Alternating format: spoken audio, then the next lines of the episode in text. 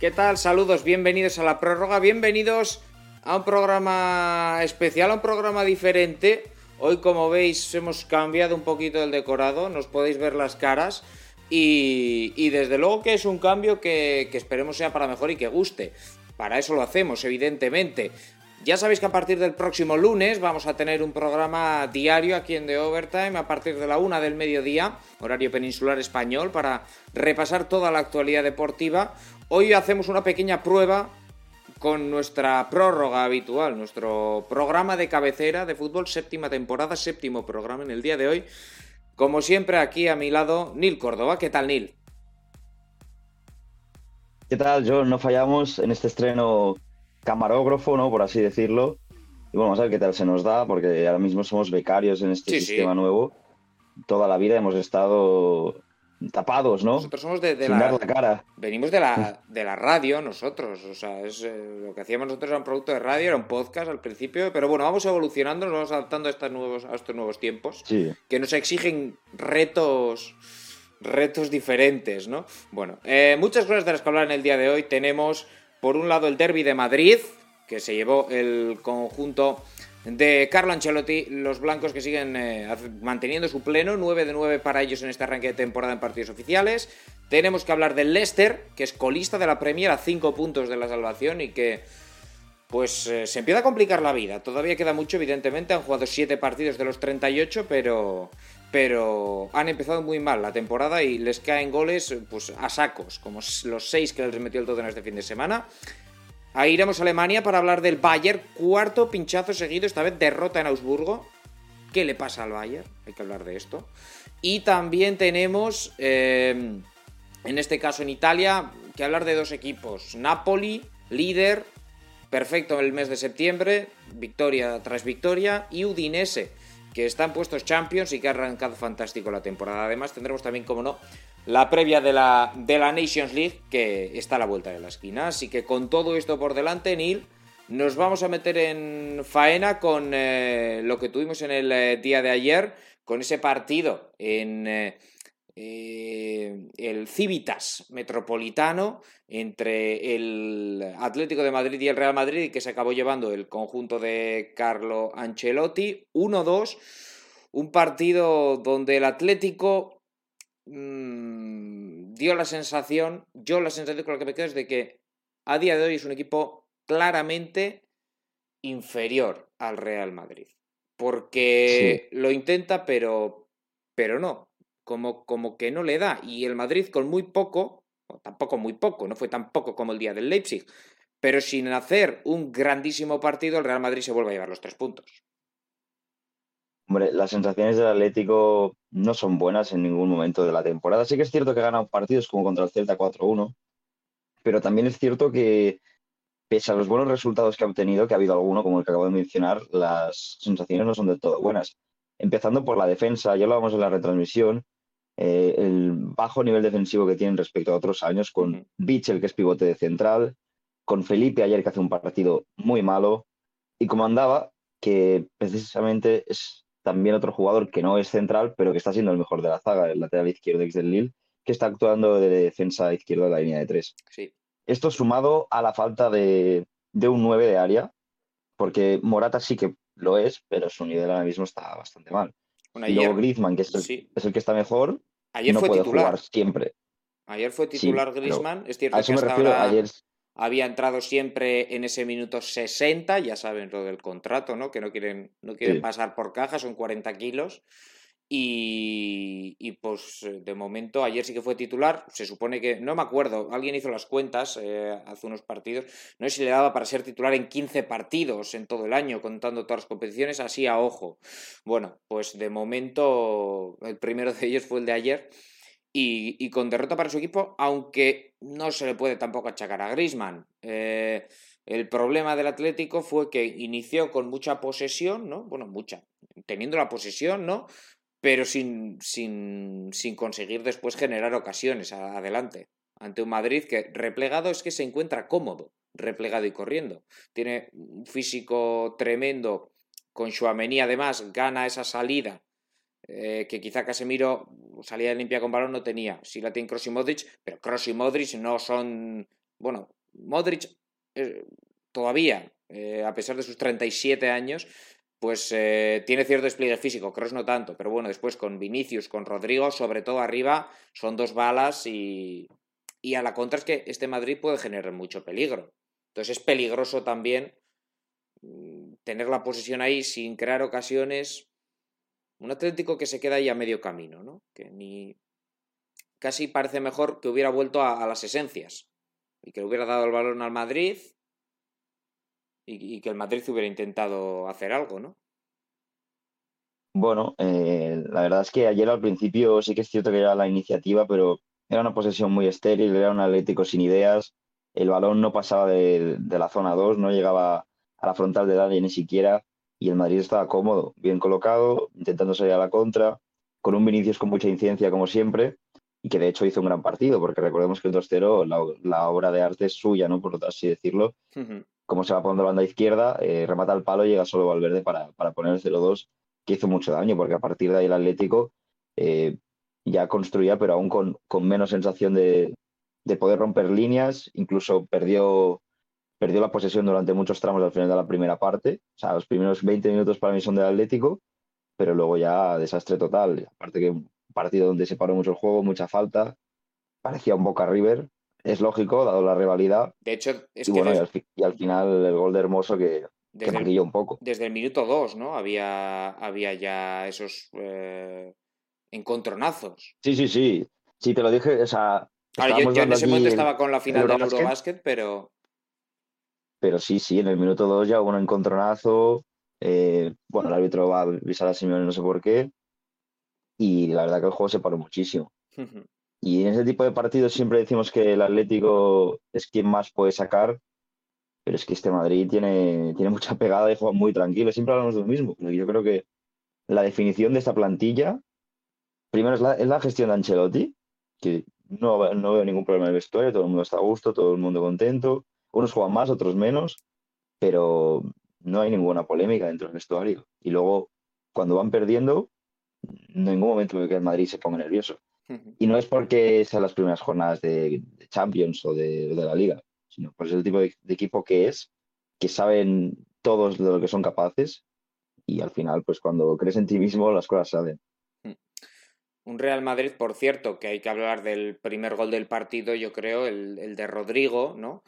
Hay que destacar eh, el pase de, Chuamení de, cuchara por encima de la defensa, buscando el, el desmarque en ruptura de, Rodrigo.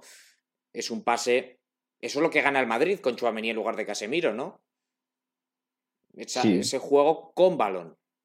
Con balón, mejor, sí, sí, sí. sin balón, evidentemente, de momento Chuamení no es Casemiro. Esto es más que evidente. No, pero, pero yo insistí, y voy a insistir toda la temporada, que para mí Chuamení es mejor que Casemiro.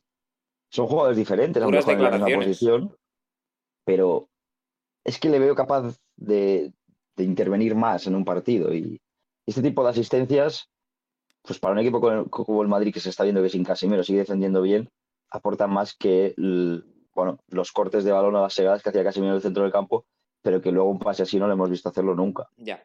Y de hecho, yo creo que Casemiro no va a volver nunca al mismo nivel en el United. No. Eso lo tengo clarísimo. Yo creo que eso es algo que todos asumimos que, es eh, normal. Casemiro es un jugador que ya está en la cuesta abajo de su carrera, tiene toda la pinta. Ya el año pasado fue peor que los anteriores en el Madrid, lo que pasa es que en las noches clave sí que fue importante y sí que lo hizo muy bien pero aún así tampoco le podemos pedir a, Casemiro el, mismo nivel. Dicho esto, ya olvidándonos de, Casemiro porque no está.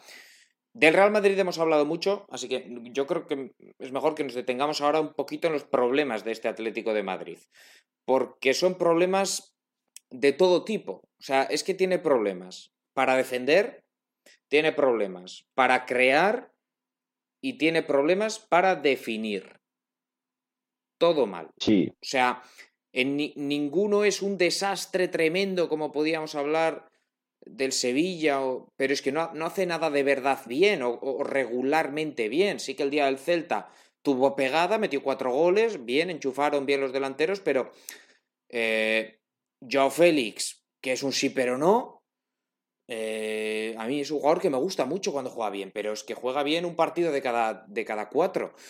Grisman es el más entonado, pero con eso del contrato, pues poco lo podemos ver. Tenemos a, a, Morata, que no es santo de mi devoción, a pesar de que haya empezado relativamente bien la temporada, pero yo creo que Morata no es un delantero del que te puedas fiar.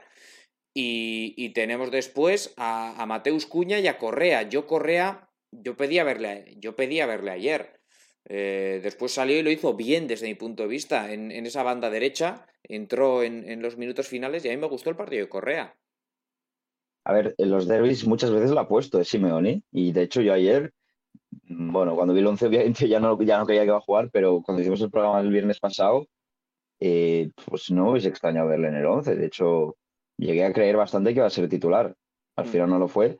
Es un jugador que aporta mucho sin balón en, la presión, muchísimo más que Joao Félix. Pero claro, si vemos el inicio del partido, la idea del Atlético era proponer más de lo esperado, o al menos de lo que yo esperaba. Y yo creo que por eso jugó Joao Félix de inicio. Luego, visto que el partido iba 0-2, pues acabó entrando Correa, pero ya para nada. Acabó entrando Correa, acabó entrando, en fin, acabó cambiando muchísimas piezas, acabó metiendo a todos los delanteros, Acuña con Morata arriba, con Correa en derecha, Grisman en una especie de media punta, eh, cambiando el esquema a jugar con cuatro, eh, metiendo después a Bitzel en el doble pivote.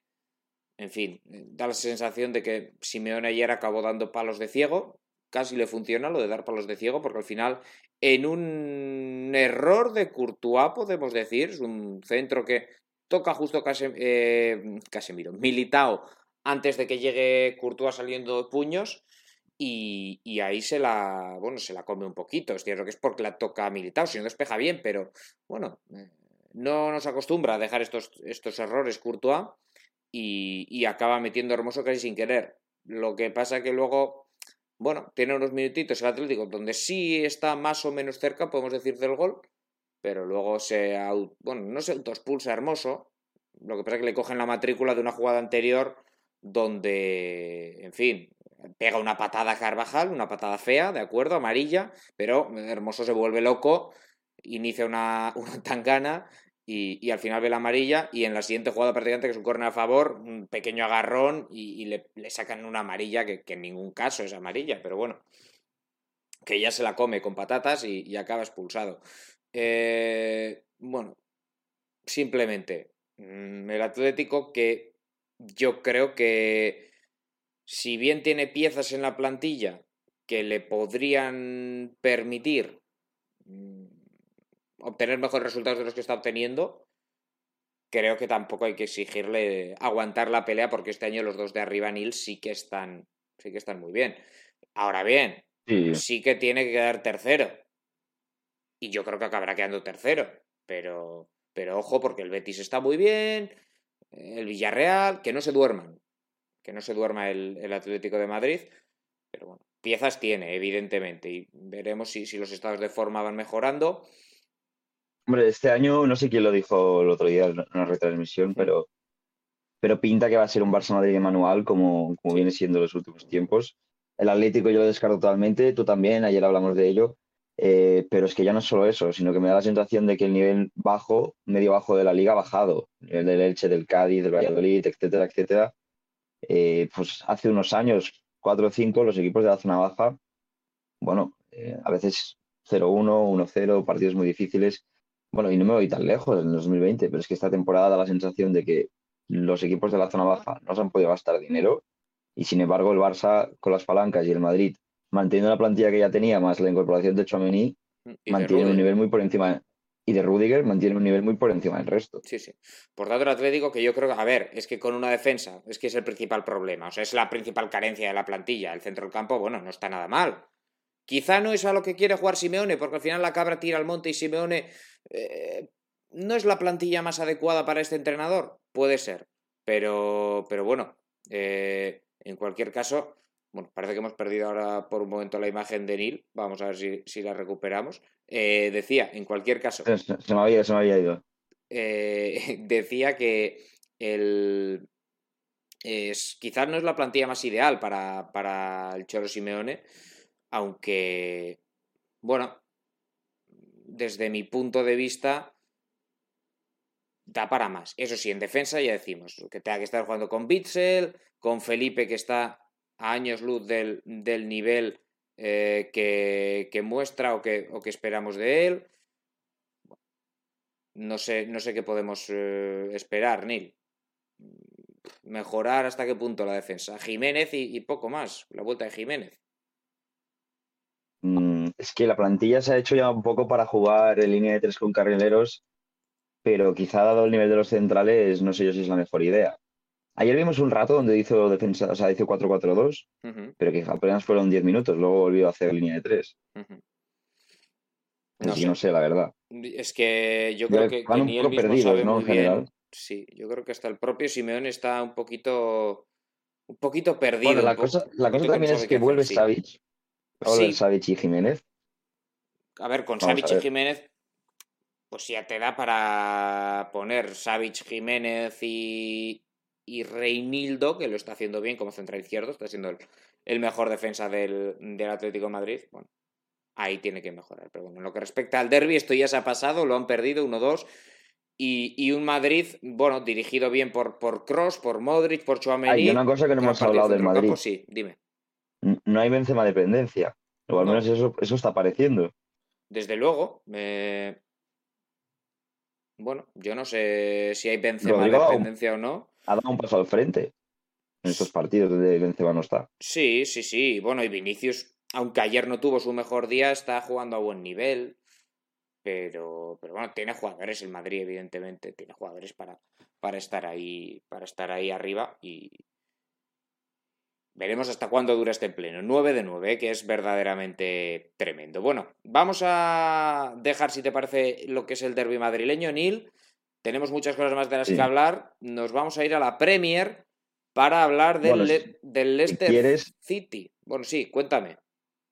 No, decía por dejar el apartado liga, simplemente mencionar lo bien que me lo pasé con el Athletic Radio del otro día, donde tú estás en el campo. Hacía tiempo que no había un partido de la liga tan divertido, la verdad. Es, de hecho, bueno, no es algo que nos hayamos inventado nosotros esto, ¿eh? O sea, ayer eh, estuve viendo el, post de, que hacen en Dazón, que, hace Miguel Quintana, y es, lo que vino a decir, que, desde luego es eh, el mejor partido de lo que va de año, o el más divertido de lo que va de año en, en, la liga, este Athletic Club Rayo Vallecano, 3-2, con dos goles anulados a cada equipo, además, o sea, un total de 4 y 5, 9 goles. Cuatro de ellos fueron anulados, pero, pero muchísimo fútbol, un tiro de Isi al larguero también. Bueno, tremendo, tremendo partido.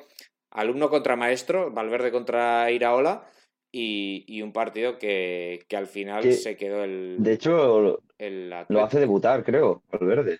No, debut. Bueno, Espérate. No lo sé, su primera etapa. algo? No me acuerdo. No me acuerdo si, si, coincide. Más o menos puede coincidir, ¿eh? Por ahí por 2004, 2003. No sé si debuta con Valverde o con Heinkes, ¿eh? Iraola. Igual con Jupp Heinkes. Pero bueno, si no, ahí, ahí andaría. Fue importante la primera etapa de Valverde, fue importante la segunda etapa de Valverde y ahora una tercera etapa de, de Valverde al frente del Atlético, pues se lo ha encontrado en su camino como entrenador del, del Rayo Vallecano. Eh, gran partido, efectivamente, y, bueno, gran, gran victoria del, del Athletic. Eh, vamos ahora sí con la Premier, Neil. Eh, el Barça, por si alguien no lo sabe, ganó al Elche mm, sin complicaciones, 3-0, expulsión de Verdú en el minuto 15, así que muy fácil y, sigue segundo. Así que puestos champions tenemos a Madrid-Barça, Betis y Athletic Club de Bilbao. Ahí es nada. Cuarto clasificado. Ojo, al loro. Eh, el Atlético no está. Estamos tan mal, ¿no? al loro que no estamos tan mal. El Atlético está séptimo, si no me equivoco.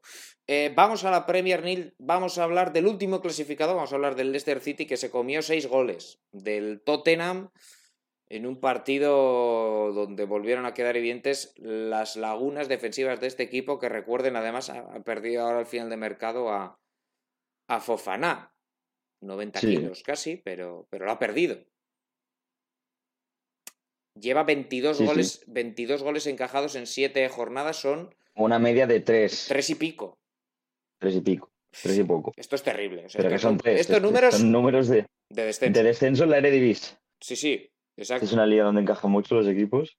Pues eso. Entonces, eh, tiene explicaciones esto. Vamos a ver, empieza. Bueno, a ver, creo que es una plantilla que se ha, se ha relajado en el sentido de que se ha quedado a gusto con lo que ya tenía, no se ha movido mucho en el mercado, encima ha pedido a Fofana. Eh, el equipo es un poco más veterano. Depende mucho de Madison y de, y de James Bardi. Luego Harvey Vance es un jugador interesante, pero que a veces no te da para ganar partidos. Y sobre todo también depende bastante de Tillemans. Pero a mí las sensaciones de que me da es que es un equipo que está un poco quemado, ¿no? Hmm. Que está un poco quemado, que llevan bastante tiempo jugando los mismos. Eh, hay jugadores como Evans, por ejemplo, que pues a veces dudo de que tengan nivel para ser titular en, Premier. Y, yo aquí voy a dar un nombre. Y a la baja de Fofana otra vez. Sí. Voy y yo aparte, no ya en defensa, pero yo voy a dar un nombre que me da mucha pena porque es un jugador al que tenemos muchísimo aprecio todos, que es Jamie Vardy. Que Jamie Vardy no está. Jamie Vardy Neil. Mm. Se nos ha hecho mayor. Y ya no es el delantero de, de, hace 3, 4, 5 o 6 años, que hace ya más de 6 años que ganó la Premier el Leicester, que parece anteayer, pero que el tiempo vuela. Y que Jamie Vardy tiene 35 y un jugador que era tan explosivo al espacio. Sí, pero ya no tiene esa explosividad al espacio. Sigue teniendo un buen remate, pero, pero no se va a generar en las jugadas. No. Ese, es otro problema. Eso es verdad.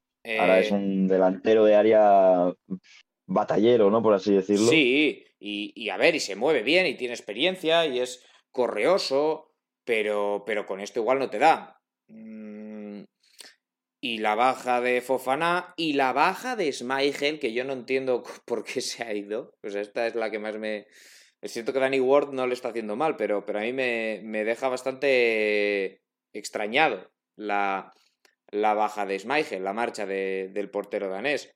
O sea, no, entiendo a, qué responde. Pero bueno. Mm. No, yo creo que es la baja de. O sea, claro, te había hablado, de la baja de Fofana, pero la de Schmeichel también hace daño. Obviamente has perdido nivel de la portería. Hmm. Yo creo que responde simplemente a buscar un retro nuevo en su vida. Sí. En, una, en un proyecto ambicioso como es el del Niza que juega Conference y con Ineos detrás, seguramente cobrando más que en el Leicester. Así que bueno. Y tampoco le está yendo mal ¿eh? en el Liza. La afición desde el primer día lo ha cogido como, como una estrella. Y en este, en este oasis del. O sea, en este oasis, en este desierto del que es el Leicester, Neil, podemos rescatar alguna cosita. El más rescatable es, evidentemente, James Madison, que aislándose un poquito de este entorno terrible, sí que, sí que está jugando más o menos, más o menos bien. Para mí mejor Tillemans siempre. Sí. Bueno, sí, sí, son probablemente los dos. del los dos que mejor lo están haciendo, ¿eh? A mí el que me está decepcionando bastante es el otro, en Discordia, Dewsbury Hall, que el año pasado. despierta... El año pasado hizo no me dice nada. buena temporada, pero este año, los dos, tres partidos que he visto al Leicester, no ha hecho nada. O sea, ha pasado totalmente desapercibido.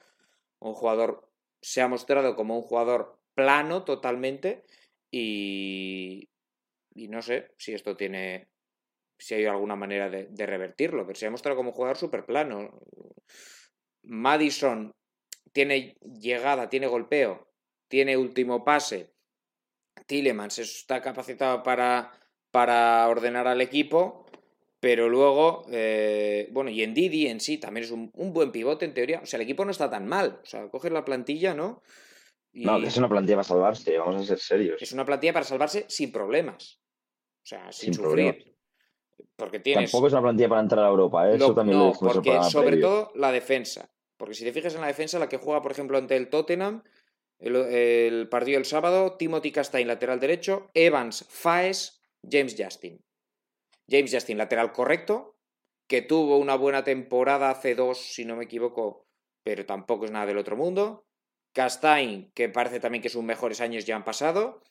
Evans. yo de Castain tengo la sensación de que es más carrilero y le cuesta defender. Le cuesta defender, deja unos espacios tremendos. Y Johnny Evans no lo compensa, no está a estas alturas para meterse en esos fregados. Y, después Faes, que, es un chico joven. Que acaba de llegar.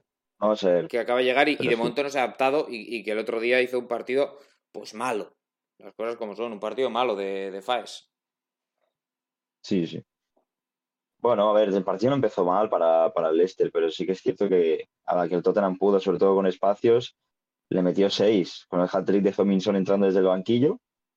Yo creo que el entrar desde el banquillo corresponde a que no ha empezado bien. Sí, y, bueno, también a que hay una tralla de part... Bueno, venían de jugar Champions. Sí, pero venía, luego vienen selecciones y no sé. Yo creo que realmente han sido las dos cosas, que no venía jugando del todo bien y dar un poco de rotación. Recordemos que jugó ese señor en el lateral izquierdo y... Ah, bueno, no, no, no, espera, espera. No, jugó en el lateral derecho, en el carril derecho y Perisic en el izquierdo. Es Emerson el que no jugó. No, jugó Perisic, en el, Perisic en el, derecho y, y ese señor ah, en el derecho. Vale, vale. Pues, es que como, no he visto el partido, estaba colocándolos de memoria, pero sí, eh, puede ser, puede ser.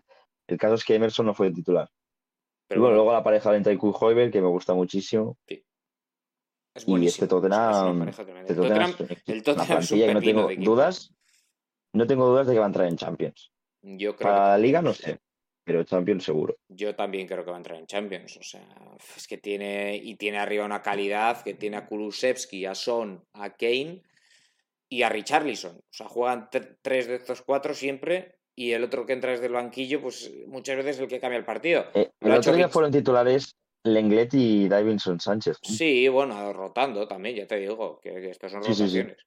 Eh, los titulares son el Cuti Romero, que ha estado lesionado, por cierto, y, y Ben Davis en, los centrales de los costados, con Dyer de, de Libero. Bueno, pero bueno, que del, del, Tottenham ya hablaremos otro día si quieres, pero es un gran equipo. O sea, a mí es un equipo que me deja muy buenas sensaciones.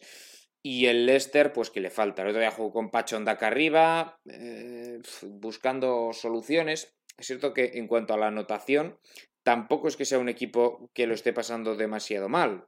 O sea, no es que no, no pueda marcar goles, ¿no? No es que, o sea, marcó dos, eh, partido anterior marcó también dos ante el Brighton, pero es que le mete cinco.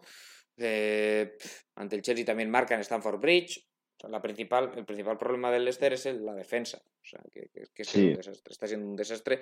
Juega además, es que quiere jugar relativamente adelantado y, le pillan la espalda con mucha facilidad. O sea, este, partido ante el Tottenham, los goles de Son es que es pues, correr al espacio y, definir. Y, muy fácil. O sea, es que es muy, lo hace muy fácil. Y pudieron ser más. ¿eh? Hay un paradón de Word impresionante. O sea, le pudo caer también al. Te voy a sacar el cartel de alerta. Alerta. Ahí está. La Te voy a sacar el cartel de alerta. Alerta porque, porque Brendan Rodgers no sé yo si va a durar demasiado y alerta porque el inicio es tan malo que ahora mismo están a cinco puntos de, con, el, Wolves. Exacto, están ya. Que son dos partidos. Están ya dos partidos teniendo en cuenta que todos tus rivales pinchen, que seguramente sean tres partidos. Se están empezando a complicar la vida de verdad y, y Brendan Rodgers, pues como decías tú, Neil, al loro al loro porque, porque igual no le queda mucho. También es cierto, por poner un pero, hay dos peros. El primer pero es, vale, han jugado contra Chelsea, United, eh, Tottenham, pero el segundo es 11 goles encajados en dos partidos. 11. Sí, sí. 11, es que otra vez alerta, 11. 11. 11 de 5 del Brighton y 6 del Tottenham, los últimos dos partidos que ha disputado el Leicester. O sea, son cifras lamentables. Por, por, por, por 9 goles en un partido se echó a un entrenador.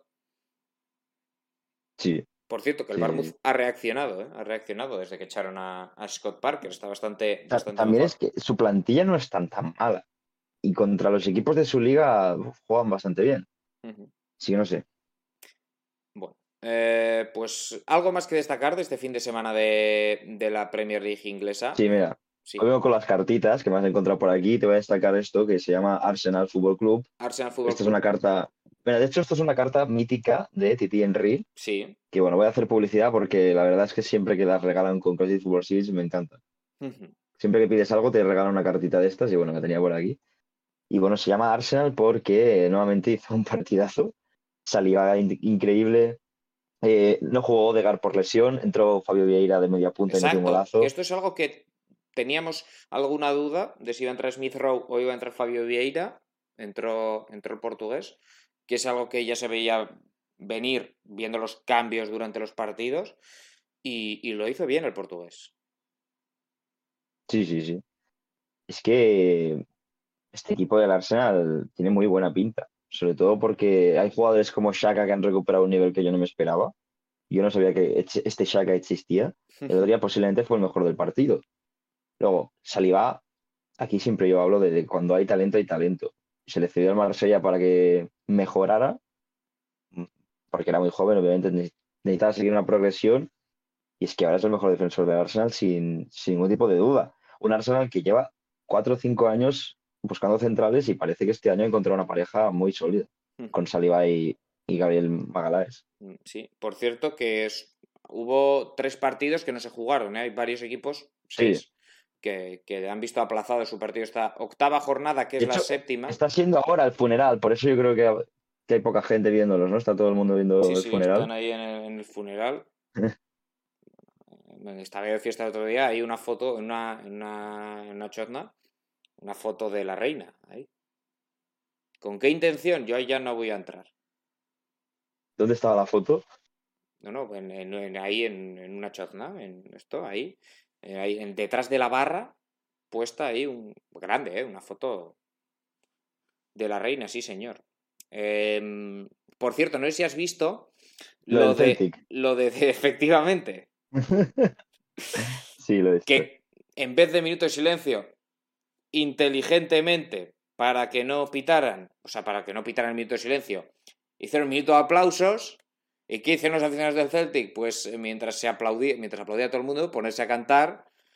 El que aplauda odia a la familia real. El que aplaude odia a la familia real y todo el mundo aplaudiendo. Bueno. Pues no, pero es que aparte el cántico era como muy NBA. If you hate the monarchy, clap your hands. Era algo así. if you hate the royal family, clap your hands, efectivamente. Sí, sí. Tremendo. Que parece la NBA, ¿no? Que dice cuando dice. No vamos a entrar a, valorar aquí política, pero, pero como idea. Estoy, reproduciendo lo sucedido. Aquí no. Sí, sí. Como idea, pues inteligente. hacemos la prórroga política. Han trabajado esto. Han puesto las mentes a pensar. Bueno. Sí. Bueno, eh, los, ingleses en sí, eh, los ingleses. Sí bueno, los del Reino Unido, mejor dicho, para que no se me ofendan, suelen ser muy ingeniosos con los cánticos. Las aficiones lo vemos siempre. Sí, sí. Bueno. Eh, nos vamos a la Bundesliga, si te parece, Neil.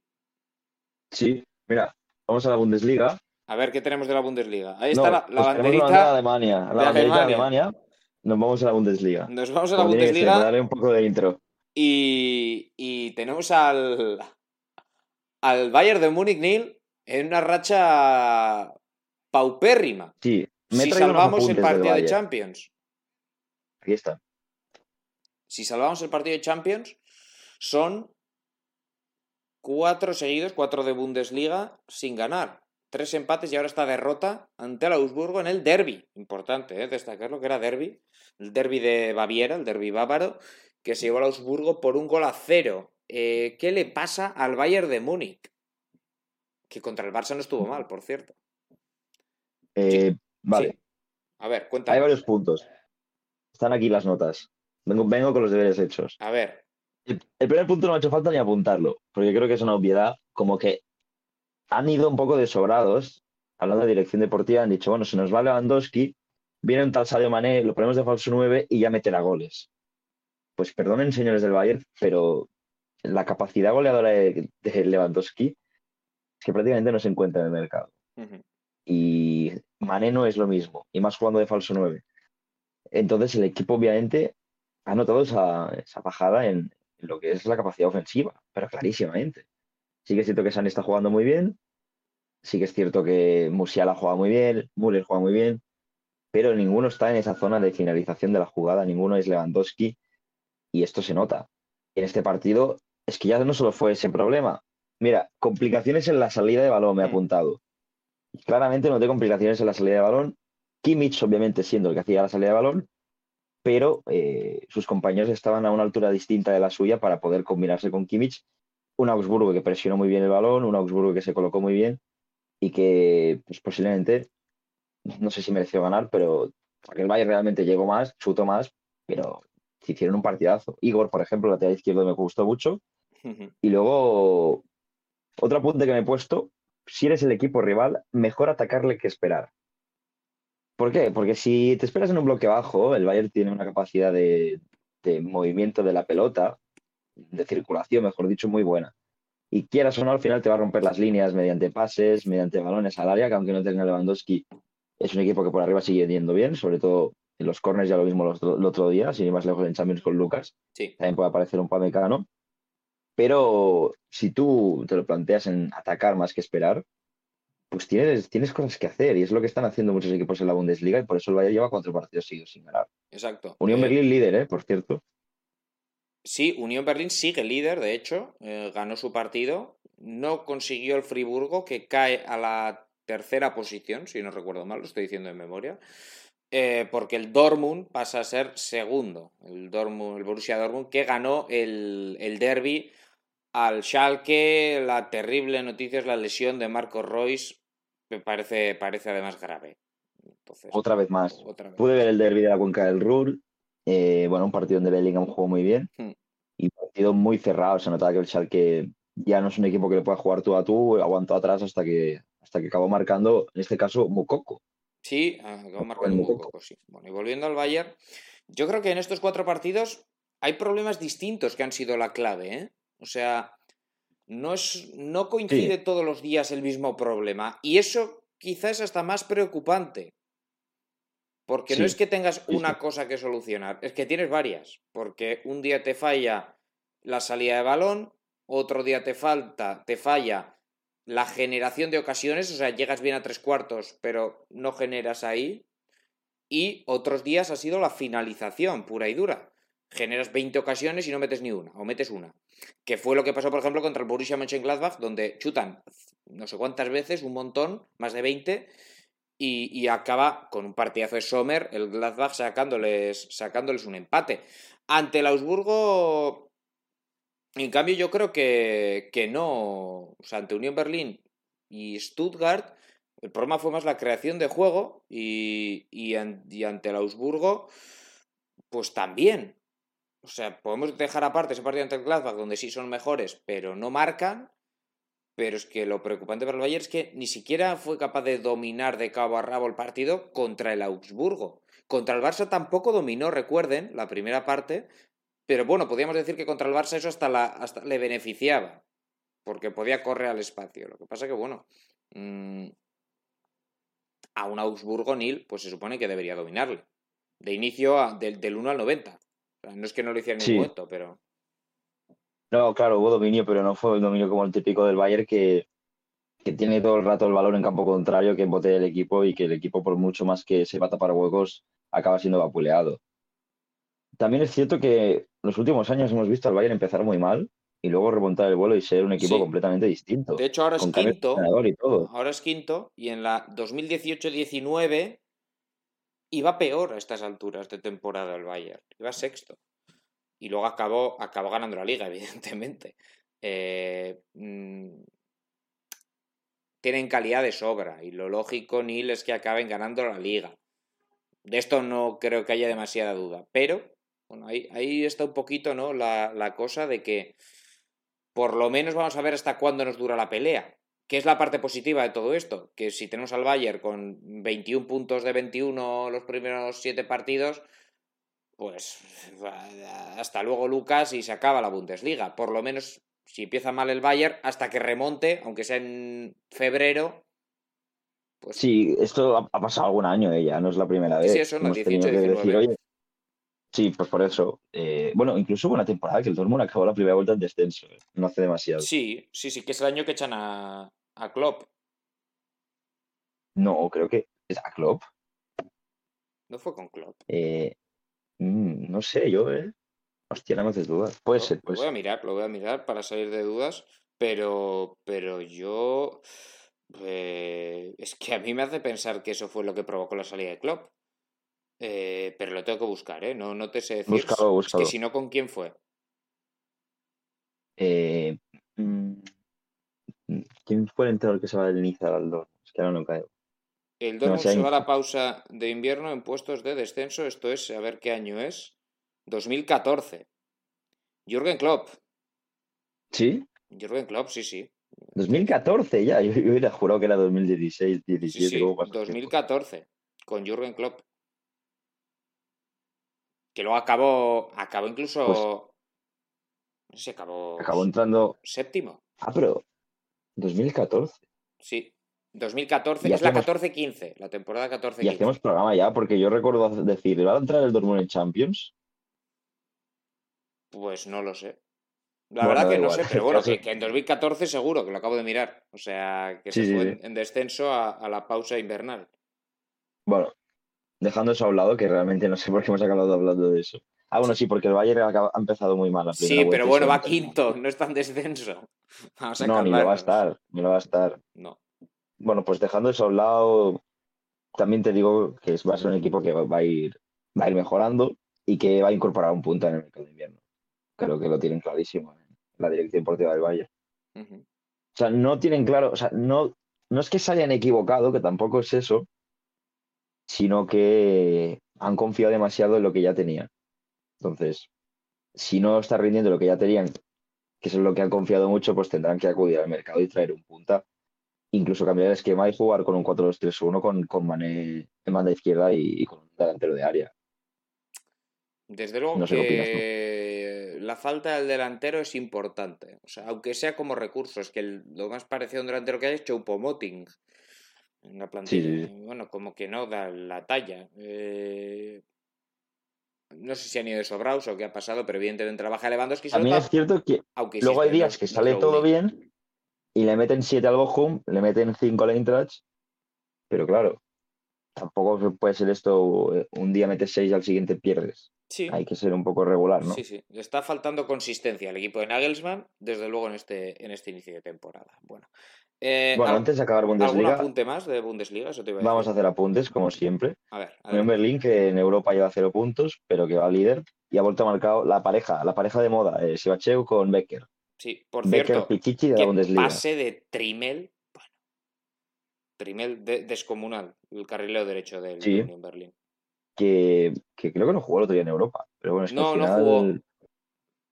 ¿Qué hace Unión Berlín, no? Está también en Liga, ¿qué va a hacer? Hombre, pues a ver. Rotar en Europa y en Liga, pues no sé. Intentar un poco estar en las dos. Pero es complicado eso. Tampoco es una plantilla. Está claro que está rotando más en Europa, ¿eh? Muy larga. Ha rotado más en, Europa League que en Premier. Hay que en, Premier, que en Bundesliga. Sí, sí, sí.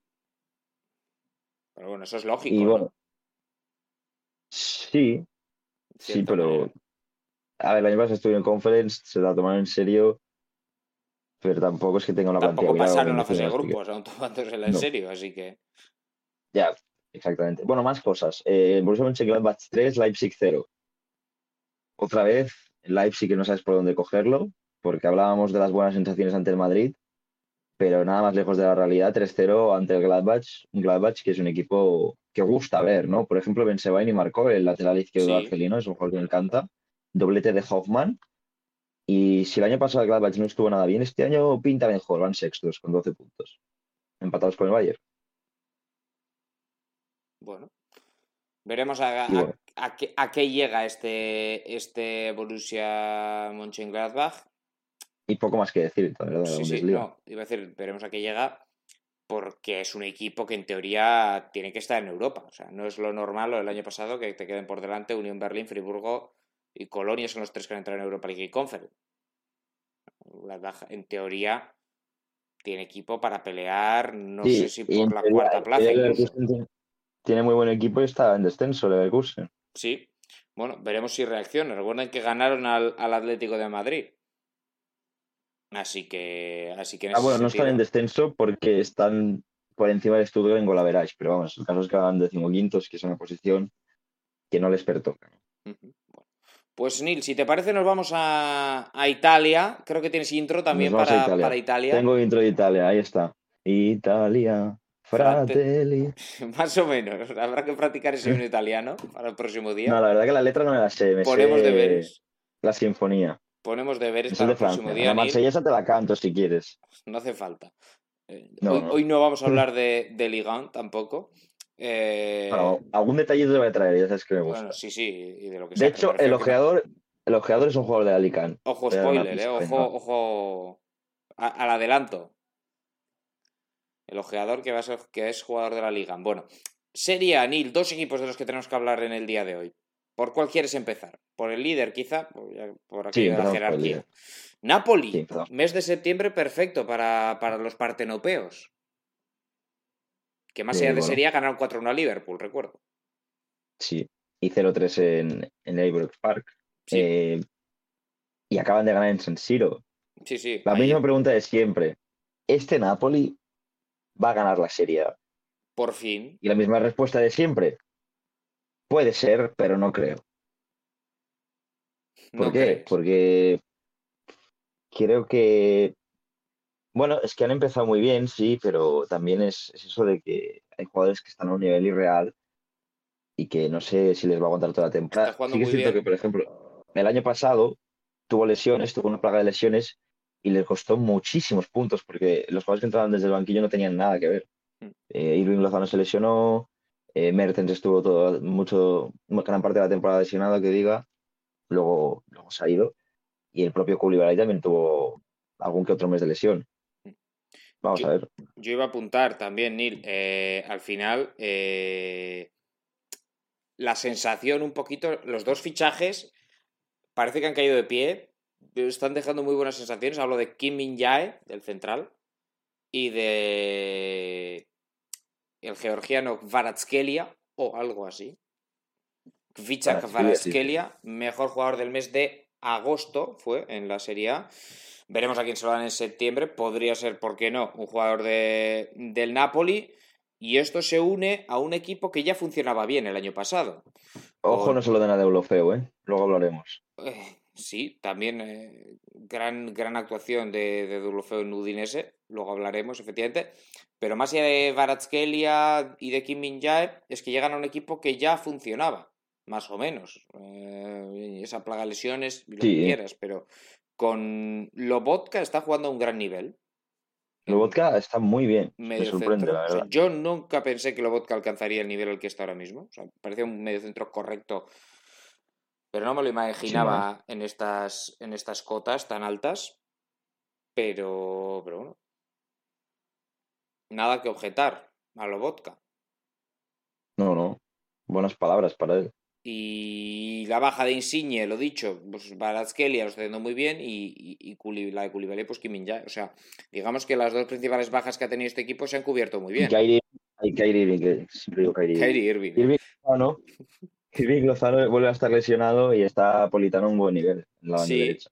Sí, sí. Eh, jugó, por, por hablar eh, con concreción, el, el 11 que saca ayer ante el Milan, eh, Luciano Spalletti, con Meret bajo palos, con Di Lorenzo y Mario Rui en los laterales, eh, como centrales Rahmani y Kim Min Jae, como centrocampistas Lobotka, escoltado por Anguisa y, y Zielinski, estos los titulares habituales, que la verdad que lo están haciendo muy bien. Zambo Anguisa tiene un desempeño muy bueno en el partido de Champions de esta semana en, Escocia. Y arriba jugó Politano con, con Baratskelia y con Raspadori en punta. Raspadori, Simeone, tiene ahí los dos puntas, va rotando bastante entre ellos. En Champions jugó. Bueno, Yoshimen. Jugó Simeone, es cierto. Está lesionado. o Simeone sí, pero está, está, lesionado, efectivamente. Siempre está lesionado, no sé qué le pasa a este hombre. y de hecho está lesionado también Diego Demes, son las dos bajas que tiene actualmente. Irving llegó a entrar en la convocatoria. Y también otros jugadores interesantes como Olivera, lateral izquierdo. Sí. Eh, hace buen, buen suplente de, Mario Ruiz. Bueno. Eh, en Don entro en el partido de, de, Champions, para mí no me convence demasiado ya. Dime. Nada, es un dato un poco curioso. Diego sí. se llama así porque su padre, su padre era muy fan de, Diego Armando Maradona y le ah. puso Diego por eso. Bueno. Y curiosamente acabó jugando en el Nápoles. Pues sí. Bueno, de hecho no se lo pensó cuando le llegó la oferta. Creo que estaba en el Leipzig en su día. Sí, estaba en el Leipzig, Diego Deme. Eh, bueno, si es ídolo de Maradona, o sea, ídolo, ídolo de Maradona si su ídolo es Maradona, o el de su padre, o de quien sea, pues Nápoles es un gran destino. Eh, a ver, la verdad es que podría ser el año del Nápoles.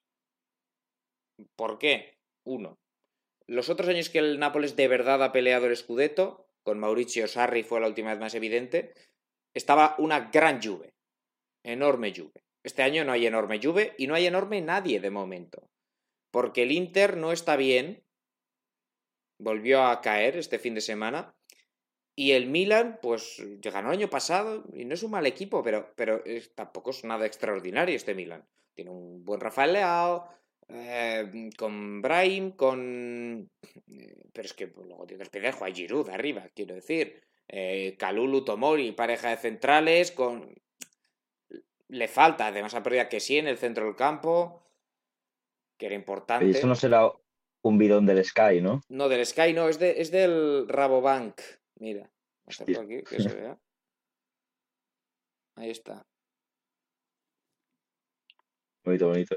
Bueno, volviendo a lo que estábamos comentando, yo creo que su rival, su rival es el Milan, el propio Milan que, le han ganado en, San Siro.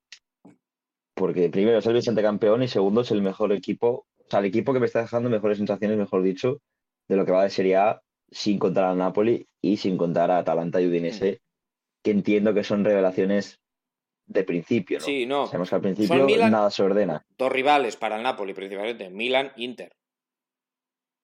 Juve era, pero Juve, Juve... Es que ya está, le, saca siete, ¿eh? en siete jornadas, le han sacado un punto por jornada. La Juve yo no lo veo peleando por Scudetto. Así que el año pasado pelearon hasta el último día Milan e Inter y este año... es cierto también que la Juve... una lucha a tres, aunque sea, que sería bonito. Pese a lo mal que está, ayer pierde su primer partido, no había perdido aún. Pero claro, pierde ante, ante el Monza, no pierde ante... no pierde en, en campo la Lazio. No, no, pierde ante el Monza 1-0, eh, el Monza que era colista antes de este partido y, que, en fin, no había perdido, pero es que solo ha ganado dos. O sea, el resto son empates. Es un, resultado muy pobre. Y el Inter perdió precisamente con Udinese, que no sé si tienes algo más que decir del Nápoles, Nil, o nos vamos ya con Udinese, que fue con Udinese. precisamente verdugo del Inter en esta jornada, en eh, Friuli 3-1. No sé si ves la camiseta de Udinese que está ahí. Está ahí, sí, señor. Bueno, vaya detallitos me has traído hoy, Neil. Sí, sí, hoy he venido preparado. Eh, te decía Nicolo Varela que adelantaba el Inter, pero después pues marcaban Milan Skriniar en propia, el de la victoria Bijoli, eh, perdón, para el Udinese y Arslan hacía el tercero en el 92. Un Udinese cuya estrella fue Neil cuya estrella es, podemos decir, un jugador español, un jugador catalán, que parecía que se perdía, apuntaba maneras de, joven, ¿no? Parecía que, lo perdíamos. Gerardo Ulofeu. Sí, ¿quién me va a decir que hablar de Ulofeu a estas alturas? Pero hay que hablar de Ulofeu porque está muy bien. Nos saluda en el chat Corner Futbolístico. Corner, buenas. Bienvenido a la prórroga. Eh, si tienes alguna pregunta, ya sabes, el chat está abierto. Neil, eh, adelante con, con Deulofeu y, lo que nos quieres contar de este Udinese. No, pues a ver, realmente le metieron cuatro chirlos a la Roma y ahora le han ganado 3-1 al Inter siendo mejores. O sea, no ha sido casualidad. Eh, todo empieza por un, por un Silvestri, el portero, que me parece un portero de buen nivel para Udinese. Y luego es un equipo que juega un, un esquema muy italiano, como es el, el 5-3-2, con Deulofeu siendo el enganche de Beto, que es el delantero centro. Un delantero centro de 24 años que parece que tenga 38, hmm. porque es un típico Marsadik de la vida que juega bien de espaldas, que, es bueno en el área. Y luego, las dos piezas clave para mí, más allá de Deulofeu, son Udogie, el lateral izquierdo, carrilero izquierdo, porque es rapidísimo, parece el extremo, que ya lo tiene el Tottenham fichado, de hecho lo fichó y lo ha dejado cedido.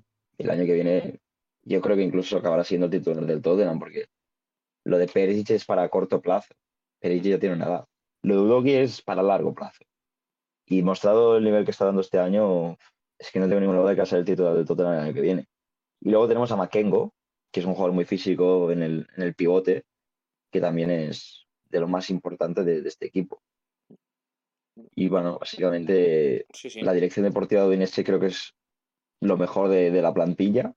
Sí que es cierto que tienen esos tratos raros con Watford y demás, que hay gente que, que no le gusta del todo esto de que no de repente vienen cuatro jugadores del Watford y antes incluso estaba metido en el Granada también. Granada, sí, sí, sí. Ahora ya no. Y aparte es un equipo que esta temporada ha cambiado prácticamente toda la defensa. Y aún así, muy, muy bien. Nahuel Pérez se fue al Atlético, recordemos, el carrero diestro. Y aún así han llevado, pues por ejemplo, Adam Masina del Watford, que ya decía yo lo del Watford. Y luego, por ejemplo, ha llevado eh, Hizbue del Colonia. Bueno, refuerzos extraños, refuerzos pocos conocidos, poco conocidos, pero que luego rinden perfectamente. El propio Beto viene por Timonense. Y el año pasado hizo, no me acuerdo los números de memoria, pero dobles dígitos seguros en goles. 15 goles o así. Bueno, Udinese que es tercero en, en Serie A. 16 puntos, está a uno de Napoli y Atalanta, que son los, los líderes del campeonato. Eh, no solo el Napoli, que del que hemos hablado, también Atalanta aguanta de momento el, tirón con, con, 17, cuartas la Lazio con, con 14, Milan 14, Roma 13, Inter 12, Juve 10, Torino 10 y Fiorentina 9. Está ahí... Atalanta que ganó en el Olímpico de Roma, donde Mourinho fue expulsado. Sí, cierto. Ganó 0-1. Sí, 0-1. Una, Atalanta que a principio de temporada yo tenía la sensación de que se había debilitado y no iba incluso no, le iba a llegar la plantilla para entrar a Europa. Y sin embargo, ahora mismo está co-líder con el Napoli. Ya. Bueno. Con pues... de titular, ¿eh? Hoyslund, justo el día que lo fichan, te lo traje aquí en el scouting, cierto, de Atalanta ya. Cierto. Bueno, pues eh, una más de Nil, una más, para el que no lo conozca, una más de Nil Córdoba, el descubridor de. Bueno, a ver, tampoco, Tampoco es que haya marcado ningún gol, ¿eh? creo que ni siquiera ha marcado. Sí, un gol y una asistencia, bueno. Pero sí que es cierto que, que tiene mérito que acabe siendo titular, ¿no? Por delante de, de Dubán Zapata y Luis Muriel. Exacto. Pues. Eh, mm, bueno, Zapata está lesionado. Vamos a quitarlo. Aquí nos restamos un punto. Pero aún así, bien. Lo dicho, la serie que está apretadita y, veremos. Veremos eh, quiénes son los candidatos. Pero a priori, yo diría Napoli, Milan e Inter. Sí. Aunque el Inter viene a perder con el Monce, lo que sea, pero esto es muy largo, paciencia. Todavía, todavía queda mucho. Es la madre de, la ciencia, ¿no? Sí. ¿Qué dicen? Exactamente. Bueno, pues eh, vamos a dejar la, serie, Anil, así que te abro aquí una, ventanita para que un poquito te vayas a, donde te dé la gana. Mira, pues me voy a ir a Francia. A Bandera de Francia también. Vamos, Alonso fan de la patrie. Aquí está. Bueno, ayer no pudieron ganar el Eurobásquet. Lo siento. España ganó con, con Lorenzo Brown español. Ahí está. Sí, señor. Y bueno, pues, ¿qué se puede destacar de, la Alicante? Yo creo que el partido del fin de semana, como es lógico, es el, el PSG. El PSG sufrió, pero al final la calidad individual marca la diferencia. Ese gol de Messi a pase, a pase de Neymar. Sí que es cierto que llegó más el PSG, pero pero bueno, el Lyon plató cara. El Lyon es un equipo irregular, pero con bastante calidad. Eh, más cosas de la Liga. Por ejemplo, derrota en Niza en casa ante el Angers con expulsión en el segundo 9 de Todibó. Sí, esto es, tremendo, ¿eh?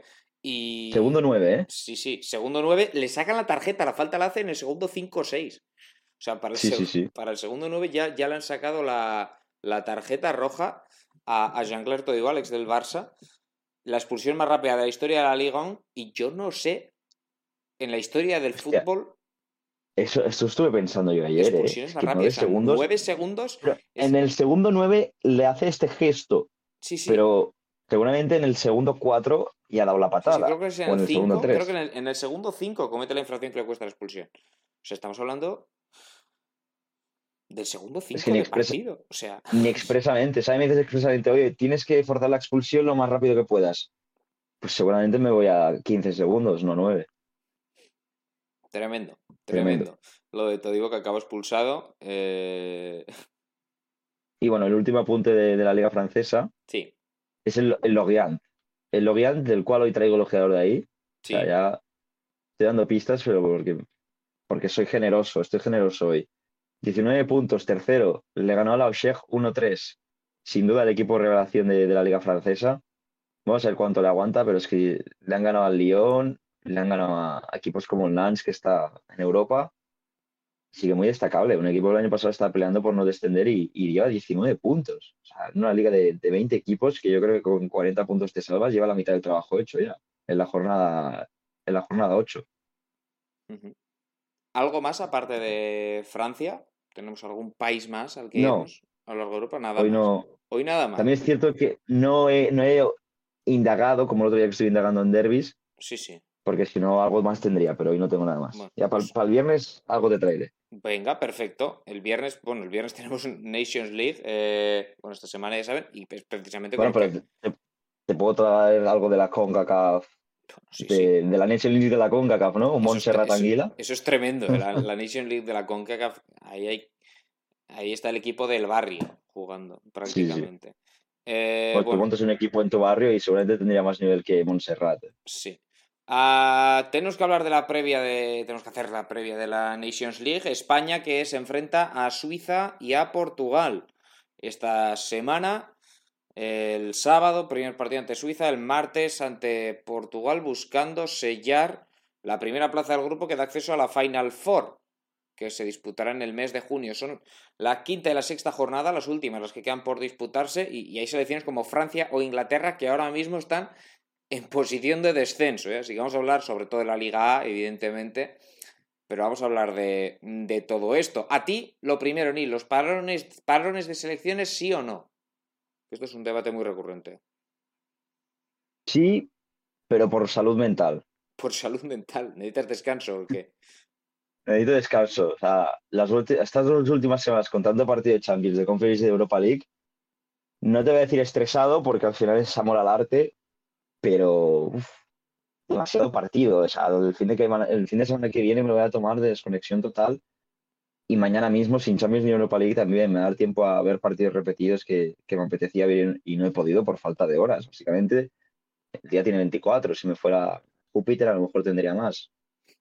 Así que yo a favor, pero claro, siendo egoísta. No sé si mucha gente lo había contemplado, ¿eh? la de irse a Júpiter para que los días duren más. siendo egoísta, si, si soy futbolero, no, nada a favor. No. Un amistoso ahora de, Alemania contra Costa Rica. Que no es un amistoso, hombre. No, ya lo sé que es Nation League, pero digo, cuando a mí amistoso la Nation League no deja de ser una parafernalia parecida. no, no eres muy de Nations League. Eh, bueno, vamos a... Sabes que me gustan las, las, selecciones y las cosas randoms, pero da un poco de pereza a veces. Vamos a empezar por la Liga A, como decíamos, que es la, primera división de esta, de esta Nations League de la UEFA, porque también, como ni nos decía, Nations League de la CONCACAF. Eh, tenemos en el grupo A1, esto es jugar a hundir la flota, a Dinamarca con nueve puntos, líder ahora mismo. Dinamarca 9, Croacia tiene 7, tiene 4 la sección de Austria y tiene solo 2 puntos Francia, que es colista y descendería a la segunda división. A la, B. A la B. Como le gusta decir a los argentinos, a la B. Lo que es seguro es que Francia ya no se mete en la Final Four. Lo que tiene que hacer es pues tratar de evitar el, el, descenso. Eh... Me sorprende que Dinamarca vaya líder porque a mí no. A mí no, la verdad que no. Eh, y de hecho, ojo a lo que puedan hacer en el Mundial. Los daneses pero es un equipo súper competitivo. Partidos que les quedan, Croacia-Dinamarca el jueves y Francia-Austria. Y después el domingo Dinamarca-Francia y Austria-Croacia. Es decir, el calendario es a priori mejor para Croacia de cara a pasar eh, a la siguiente fase. Porque juegan el enfrentamiento directo en, en tierras croatas y después Va contra Francia, Dinamarca, aunque ya le ganó. Pero bueno, a priori más sencillo, más accesible para Croacia. Entre ellos va a estar la pelea. Y la pelea por no bajar a priori entre Austria y, Francia. Bueno, a priori no. Entre Austria y Francia. Salvo el catombe de los croatas. Por eh, cierto. Sí, dime. Vaya equipazo tiene Francia. Estuve el otro viendo la lista. Hmm. Vaya equipazo que no corresponde a estos dos puntos en la, Nations League, pero aquí vuelvo a lo de que hay selecciones que tampoco se lo toman demasiado en serio. No, no, pero bueno, descender. Aparte, Francia ya la ha ganado. Francia ganó la última. Descender es un. Sí, ganando en la España en, la final, precisamente. Eh, lo que decía, eh, nueve puntos para, Dinamarca, siete Croacia, cuatro Austria, dos Francia. ¿Tú quién crees que, va a encabezar el grupo? ¿Croacia o Dinamarca? ¿Tú crees que Dinamarca aguanta? Dinamarca con un empate en Croacia lo tendría prácticamente hecho. Mm, bueno, luego tiene que ir a jugar contra Francia, que igual se está jugando el descenso. Bueno, sí. Sí que es cierto, pero no sé. ¿tú crees que, A mí me convence más el equipo de Dinamarca. Eso, eso Le sacaría dos y le puede volver a empatar a Francia. O sea, puede Dinamarca no perder los dos partidos. Le basta con eso. Totalmente de acuerdo. O sea, sí, sí, sí estoy de acuerdo. Yo también creo que va a ser Dinamarca. Y creo que Francia va a ganar a Austria, ya con eso le va a adelantar y la que va a descender va a ser Austria. O sea, me extrañaría mucho que descendiese, que descendiese la selección de Francia. De hecho, hay una, hay una opción matemática de que la que baje sea Croacia. O sea, que Croacia pierda los dos partidos y que Francia le gane a, a Austria. Y si se da eso, y el averás entre croatas y austriacos, no sé por cuánto tendrían que ganar, pero favorece a. Bueno, de hecho, el averás lo tiene ganado Austria, así que si Croacia pierde los dos, Francia gana los dos y Austria. Eh, no, eso es. Si Croacia pierde los dos y Francia gana los dos, automáticamente desciende Croacia, así que no es descartable tampoco esa opción. Dinamarca sí que es imposible que, que baje.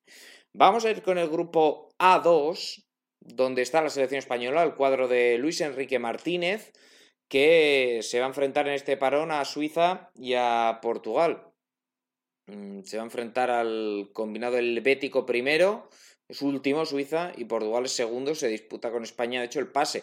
Está España con 8 puntos, Portugal con 7, República Checa con 4 y Suiza con 3.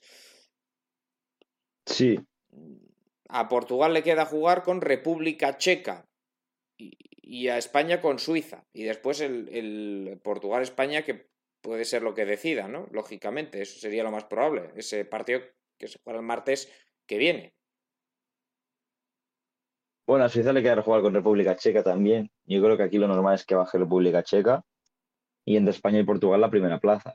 Sí, sí. de hecho, salvo sorpresa, se la jugarán en partido directo en ese en ese duelo del martes. Esta, esta jornada de, Nations League sí. quizá va a ser más interesante que otras, porque hay muchas selecciones que se lo van a tomar muy en serio para preparar el Mundial. Se va a jugar, por, por ejemplo, el, España-Suiza es partido de Mundial. Mm. Los dos eh, están en el Mundial. Sí, el Portugal-España, por supuesto. También, obviamente. Eh, decía que este Portugal-España eh, tenemos a. O sea, se va a jugar en Braga, en ese estadio ahí con las canteras y la montaña sin fondos del Estadio Sporting de, Braga, eh, que es particular, cuanto menos. Ah, Portugal tiene un equipazo, ¿eh? o sea, particular. Esto hay que destacarlo, Neil. Portugal tiene un equipo descomunal. O sea, tiene bastante mejor plantilla que España, Portugal. Pero no funciona demasiado bien la cosa. Pero por jugadores, lo hacíamos ayer el, 11 posible que podría llegar a alinear Portugal. Rui Patricio, Cancelo lateral derecho, lateral izquierdo Nuno Méndez, con Danilo y Rubén Díaz como centrales, con Neves, probablemente Neves como pivote, acompañado por Vitiño y Bruno Fernández, en una banda Bernardo Silva, en la otra Rafael Leao y arriba Cristiano Ronaldo. Y de suplentes, Andrés Silva, de suplente, eh, Joao Félix, de suplente, todos estos jugadores del, que han salido este año del Porto, de, en fin, Fabio Vieira, si quieres, o, o, Fabio Carballo, que está jugando muy bien en el Liverpool, Diogo Jota, también del Liverpool, eh, tienes a Otavio, eh, jugadores de sobra. Es un equipazo Portugal. España, pues bueno, tiene más limitaciones que hay algún pero quizás son los centrales. Es que luego vas con Cancelo. Cancelo y Nuno Méndez, que son titulares en el City y en el PSG. No, claro, Guerreiro es el suplente de Nuno Méndez, pero que aún así tiene un buen banquillo también. Por eso, es que Portugal es uno de los... O sea, se habla demasiado poco de Portugal porque se clasificaron de aquella manera en la repesca para, para el Mundial y, demás, pero a mí me parece que son, una, o sea, por jugadores son una de las una de las cinco mejores del mundo, sin duda. Ojo el habituallamiento, ¿eh? Ahí. Sí. Eh, por calidad individual sí, pero por bloque a mí me dejan dudas a veces. No creo que sea el bloque mejor entrenado. En el sentido de que a veces sufren contra rivales inferiores cuando tienen un tremendo equipazo. Cosa que no le pasa, por ejemplo, a Inglaterra. A ver, la idea de pues Fernando Santos es que yo creo que difiere mucho la idea de Fernando Santos con la plantilla que tiene. O sea, Fernando Santos cuando Portugal gana la Eurocopa es un equipo defensivo, es un equipo de cerrarse y, correr. y ahí Fernando Santos es un gran entrenador. Pero ahora es un equipo para jugar más propositivo y, ahí Fernando Santos pues, quizá le cueste más. ¿No? A mí es lo que me parece, desde luego. Pero bueno. Le, puede costar más. Que confiamos en esta España. ¿eh? jugando así. No digo yo que no. Yo, Pero, lo, importante para España, de todas formas, vamos a ser claros, es no perder con Suiza. O sea, ganar a Suiza. O sea. Sí, sí. Porque. Pero yo con Portugal iba a, quien. En el grupo de entrada al mundial le tocó Suiza y quedaron segundos, por ejemplo. Exacto, pero es importante. No hay excusas, era un grupo fácil. Esto que te comentaba, de hecho quedaron por detrás de Suiza, ¿no? O Suiza sí, por eso te digo. Ah, no, Suiza es Italia y Portugal, pero Portugal también quedó segundo, ¿no? Sí, sí, Portugal sí, que quedaron segundas, pero fueron la repesca las dos. Suiza es Italia, es verdad. Suiza, o sea, Suiza quedó delante de Italia, Portugal en este caso no, no, no recuerdo detrás de quién quedó en la Ah, Serbia, Serbia, ya me acuerdo. Serbia, es verdad. Sí, sí, la selección de Serbia. Pues más de lo mismo, que deberías quedar por delante de Serbia. Bueno, pues eh, de momento eh, yo creo que si España no pierde, o sea, no, no pierde, no, no se deja puntos contra Suiza, yo creo que a Portugal un empate sí le saca como mínimo la última jornada y con eso valdría. Pero insisto, siempre partiendo de la base de, ganar a, Suiza.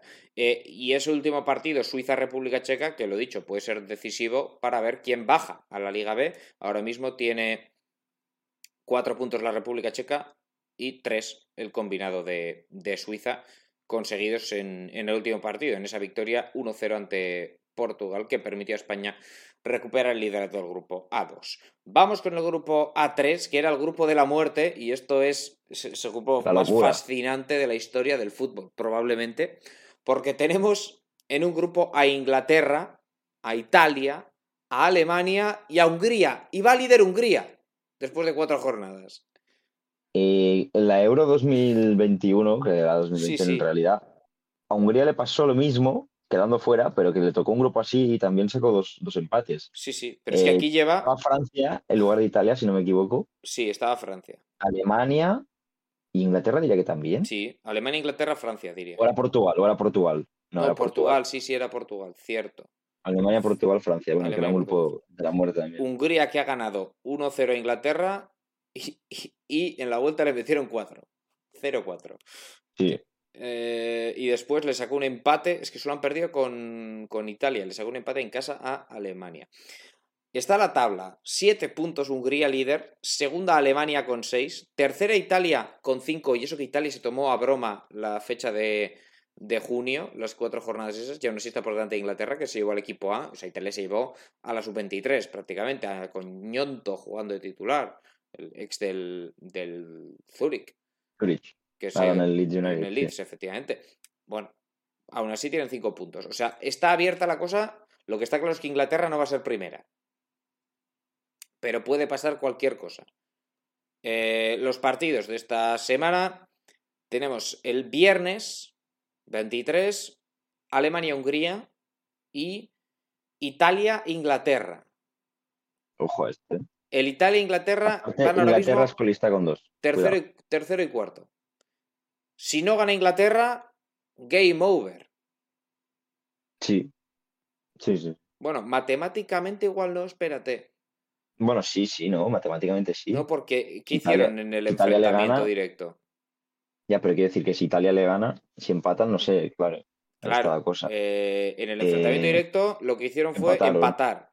Bueno, pues habría que ir a, veras general y a Inglaterra le pesa el 0-4 que le cascó Hungría.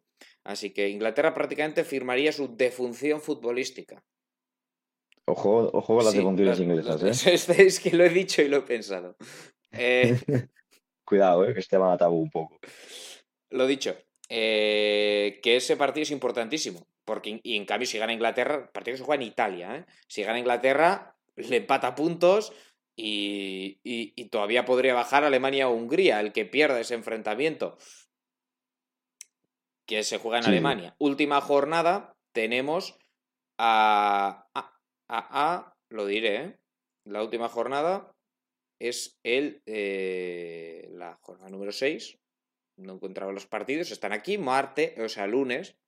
Veo Monday y digo martes, claro que sí. 26 de septiembre, tenemos Inglaterra, Alemania y Hungría, Italia.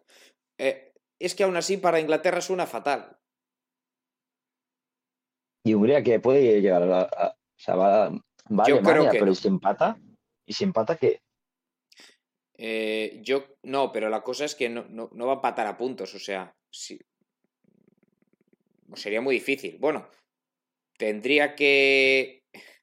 Estamos ya haciendo aquí unas cábalas tremendas. ¿eh? Si empatan, sigue un punto por delante y en la última jornada eh, Inglaterra y Alemania empatan y Hungría pierde con Italia, no, entonces lo que pasa es Italia. No, bueno, pero entonces no hay lugar a, en el 90 y mete, y mete un gol de chilena. Sí, sí. Eh, mira qué fácil te lo pongo. Puede pasar cualquier cosa, pero lo más probable, lo único que podemos asegurar casi es que Inglaterra va a descender, salvo sorpresa.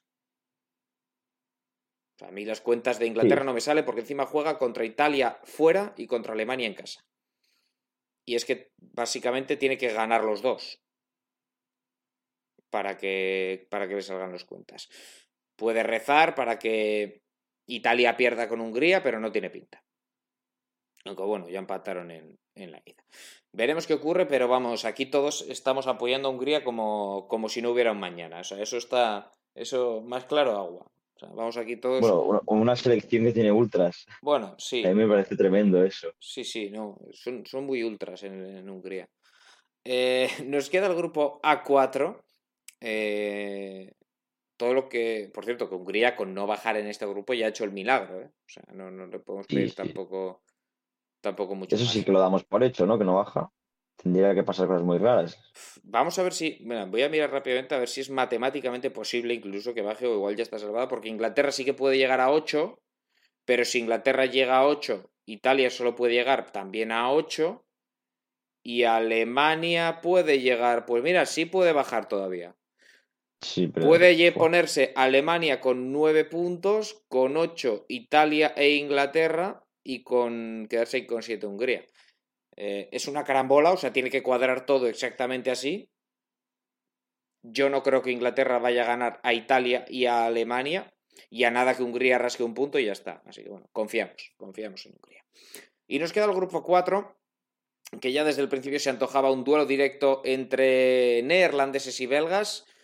Y por detrás otro duelo entre Polonia y Gales por evitar el descenso. Y así está siendo. 10 puntos tiene Países Bajos, que es líder. 7 tiene Bélgica, que es eh, segundo clasificado en este caso, 4 tiene Polonia y 1 tiene la selección de País de Gales. Em, bueno, en esto todos pendientes también de, los eh, porque bueno, tenemos eh, el partido, bueno, en esta jornada, quinta, todavía se va a enfrentar eh, Países Bajos a Polonia y Bélgica a Gales, esa jornada número 5. Y después eh, tendremos para cerrar el domingo, se juegan jueves y domingo, este grupo también, Países Bajos, Bélgica y Gales, Polonia. Mm, si todo va normal, se lo deberían jugar en esa última jornada. Tanto una cosa como la otra. Pero. Si todo va normal. Pero Polonia, juega en casa descabellado. Polonia jugando en casa de Países Bajos le puede sacar algo, por ejemplo. Por eso. En esa quinta jornada. Y ya bueno, ahí está representando a Holanda con esa camiseta. Sí, efectivamente, estamos aquí con... La selección del 88, ¿eh? Van Basten, Gullit, tremendo equipazo. Y tanto. Es un camisetón como la copa de un pino. Eh... del top 10 de camisetas históricas, ¿eh? Puede ser. Hay muchos tops de camisetas y siempre lo colocan por ahí. Sí. bueno, pues eh, lo que te decía, Neil si Polonia rasca ante, ante Países Bajos, aunque sea un empatito, e, este jueves prácticamente lo tiene hecho. Sí. Y aún así, lo que sí que parece que no se va a sentenciar, porque tendría que no, no ganar Bélgica a Gales y ganar Países Bajos a Polonia para que se decidiera en la quinta jornada el liderato. Si no, habría que ir a los Average y los Average que nos dicen, nos dicen que Países Bajos le ganó 1-4 a Bélgica con lo cual, pinta complicado, pinta bien para Países Bajos. Y, por abajo tenemos también eh, la victoria de Polonia, en este caso por 2-1. Esto sí que está más, más apretado. Y además el Averas, el general lo tiene mejor Gales que Polonia. Así que, bueno, todo va a pasar por ese Polonia-Países Bajos, yo creo. Sí, bueno, lo que te decía que perfectamente pueden empatar. Sí. Bueno, eh, bueno, para cerrar esto, Neil, te pregunto qué cuatro equipos van a bajar. O sea, el pronóstico en resumen. ¿Qué cuatro equipos bajan y qué cuatro equipos eh, juegan la Final Four? Pues mira, eh, empezamos por el grupo A, donde yo creo que baja Austria. Grupo 2, bueno, A. A1, A2, A3, A4. Sí, por, por, el, o sea, por la categoría, vamos a decir A1 mejor. En el A1 baja Austria, en el A2 República Checa, en el A3 mm, yo creo Inglaterra. Sí. Por los duelos. Porque quizá gana uno, pero aún así está complicado. Es que tiene que ganar los dos, prácticamente. Claro, y en el A4 Gales. Venga, yo te digo los que bajan para mí. Bajan Austria, sí, Suiza, voy a decir, Inglaterra y Gales. Los cuatro que están. O sea, no, menos Austria, que lo cambio por Francia. ¿Y quiénes juegan a Final Four? Yo digo. Eh, Dinamarca. Sí, coincido. España. Coincido. Alemania. Coincido también. Y Holanda. Pues tal cual. Te lo copio totalmente. Bueno, vamos con una previa ya más rápida de las otras ligas de naciones. La segunda división, que es la Liga B, que bueno, va a disputar también sus partidos de. En este caso empiezan el miércoles porque hay un partido aplazado de Ucrania. Ya se imaginan ustedes por qué. No hace falta que, que se lo demos todo masticado.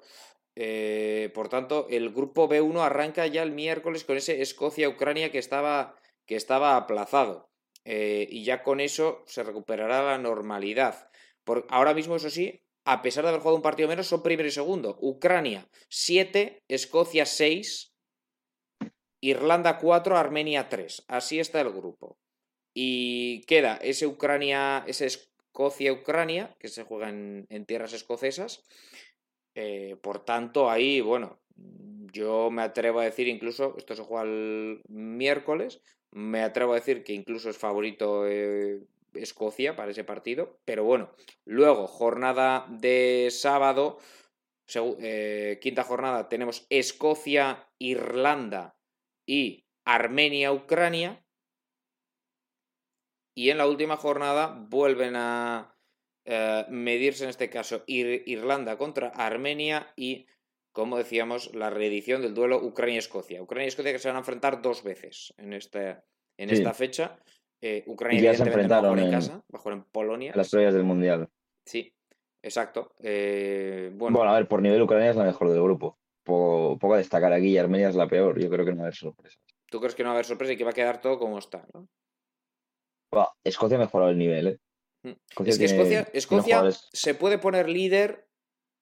Se puede poner líder en este en el partido aplazado, si lo gana. Lo mejor de Escocia los laterales. Tienen a Andrew Robertson, Nathan Patterson del Everton, curiosamente los dos de Liverpool. Sí. Los dos equipos de Liverpool. Equipos de Aaron Hickey, luego Che Adams arriba. Eh, bueno, es un equipo interesante. Eh, veremos. Grupo no es mejor que Ucrania. ojo, con Modric, eh, que la puede, la puede reventar el también. Nos saluda también en el chat Lucas Felipe Sun. Bueno, un saludo. Eh, ya sabéis, preguntas son bienvenidas, lo que sea. Eh, decía, grupo B2, que es el grupo que solo tiene tres equipos por la exclusión de, Rusia. Por tanto, no baja nadie, lo cual es un poco triste. bueno, tiene en este caso. bajará Rusia automáticamente, entiendo, para la próxima edición. Claro, y la próxima seguiremos con la sanción y bajará a la D. Y cuando puedan volver a jugar tendrá que jugar contra San Marino. Exacto. Pero bueno. Israel 5 puntos, Islandia 3, Albania 1. Todos los partidos que se han jugado en este grupo, todos han acabado en empate, salvo el Israel-Albania. Islandia ha jugado 3 y ha empatado los 3. Albania ha jugado solo 2. Quedan de este grupo nada más que el Israel-Albania, correspondiente a la quinta jornada y correspondiente a la sexta, Albania e Islandia. Ah, no, Albania e Islandia, te iba a decir, empatan también. Siguiendo la dinámica. Siguiendo la dinámica, sí. Eh, por tanto, bueno, sin Islandia e Israel de por medio, un partido de Albania contra cada uno. Yo creo que Israel. Pinta que Israel. Le empata Albania en casa. Pero vaya grupito, ¿eh? Ah, vaya grupito. aquí uno va a ir a primera. Sí, por eso. Va a bajar Inglaterra y va a subir Israel. Es que la favorita era Rusia. Claro. Va a ir a la C y claro, va a subir Israel. Pues, se está desordenando. Y luego Israel, se hace en Hungría y, y para la final. Exacto. Eh, grupo B3, tenemos a Bosnia y Herzegovina con 8. Este grupo me encanta. Montenegro con 7, Finlandia 4 y Rumanía 3. O sea, lo veo súper igualado. Lo es. Eh, hay que ver los puntos. Sí, sí. 8 Bosnia, 7 Montenegro, 4 Finlandia, Rumanía 3. Correspondiente a este grupo se juegan eh, los partidos de Bosnia, Herzegovina, Montenegro y Finlandia, Rumanía el viernes. Es decir, primero contra segundo, tercero contra cuarto. Y para cerrar, tendremos el lunes el Montenegro-Finlandia y el Rumanía-Bosnia. Salida complicada la de Rumanía. Eh, Bosnia que haría bien en sentenciarlo jugando en casa ante Montenegro en el duelo directo. Sí. Y duelo balcánico, ¿no? Y que ahí es favorita a priori. Sí. De los pocos balcánicos que se llevan bien entre ellos. Sí. Y ni eh, aún así. Bueno, no se llevan muy mal, podemos decir.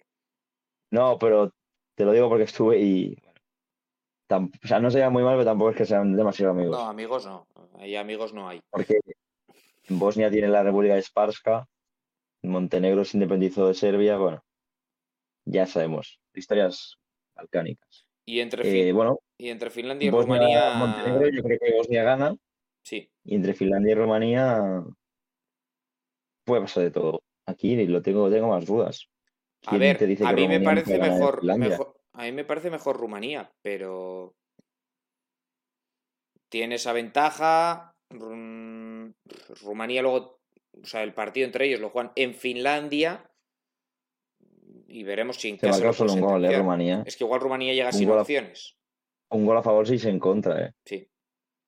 Sí, sí, no, sé es, yo. es muy mala la, fase. Es que solo han, sacado un punto en el partido ante Finlandia, precisamente ganándoles 1-0.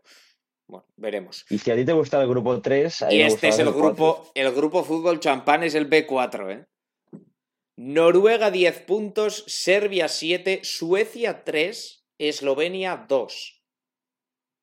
El grupo champán. Sí. Eh, la pobre Eslovenia que, fíjate, eh, podía haber caído en otros dos grupos de la Liga B y no, le ha tocado el, más difícil. Con la Noruega de Haaland y Odegaard, camino del, del, ascenso en un grupo dificilísimo con Serbia y con Suecia. O sea, eh, es que tres de las mejores selecciones de la Liga B y están en el mismo grupo. Juegan estos. El sábado se disputa el Serbia-Suecia y el eh, ¿Cuál es el otro? Eslovenia-Noruega, que no lo encontraba, se juega a las 6 de la tarde. Eslovenia-Noruega. Y para la última jornada, Suecia-Eslovenia y Noruega-Serbia. Y está esto calentito, Nil. ¿Qué va a pasar? Noruega primera, ¿no? Noruega primera, Los... no sé yo. Bueno, Uy, me ha llegado... Tiene ahora, a ver, tiene ahora el partido ante Eslovenia. Es cuando lo debería. Creo que me ha llegado una, notificación de gol de Haaland y aún no ha empezado el partido. ¿Puede ser? Puede ser. A ver, ante Eslovenia, con Haaland. Eh, no sé si está Odegar, por cierto, que no jugó con el Arsenal, estaba lesionado. Eh, no lo sé. Pero bueno, la cuestión es que ante Eslovenia deberían sentenciarlo. Aún así, si Serbia ganara en el duelo directo entre, entre serbios y noruegos, el resultado de 0-1 para Noruega en la ida, así que sería remontable todavía. Pero insisto, Serbia que se tiene que enfrentar a Suecia y a Noruega. Y Suecia que lo tiene ya imposible matemáticamente. Pero bueno, que yo creo que logrará ¿no? evitar, la, evitar el descenso porque tiene ese último partido ante, ante Eslovenia el último día, que con eso le debería bastar. Pero bueno. Eh, lo dicho, que entre Noruega y Serbia, si llega, si llega esto así, o sea, si ganan los dos el próximo partido, vamos a tener un, partido interesantísimo en la sexta jornada por el ascenso a, la Liga entre, entre noruegos y, serbios, partidos que se jugaría, eso sí, en, en Noruega, ¿eh? O sea, Noruega ganó en Serbia el primer, el, Yo creo que este grupo queda tal y como está, los cuatro igual. Vale. Eh, por repasar, ¿quiénes suben, Neil? Eh, hoy no estoy muy de tirarme a la piscina en el sentido que es que te voy a decir los cuatro que están, Ucrania, Israel, Bosnia, Noruega. Yo es que coincido también. ¿eh? ¿Y bajan? ¿Vas a cambiar alguno? Rusia seguro. Mm. Sí. Rusia yo creo que sí, mira. Por lo que sea. Pues sí, seguramente baje Rusia. La Rusia está defendida, para bromas. Eh, a ver. Mm, Armenia. que, Supongo que sí, ¿no? Sí. Mira, yo voy a decir Finlandia. Armenia. Yo voy a dejarlo igual. Vale, yo tú dices Rumanía en vez de Finlandia. Armenia, Finlandia. No he cambiado nada, estoy, estoy soso y todo igual. Los cuatro primeros y los cuatro últimos. Venga, yo cambio a Finlandia por Rumanía, es lo único que voy a cambiar. Eh, rápidamente, Liga C. Esto ya entramos aquí en, en territorio. El agua, ¿eh? ¿Eh? Que se me va acabando el agua ya se y todo. Se va acabando el agua, sí, sí. Liga C.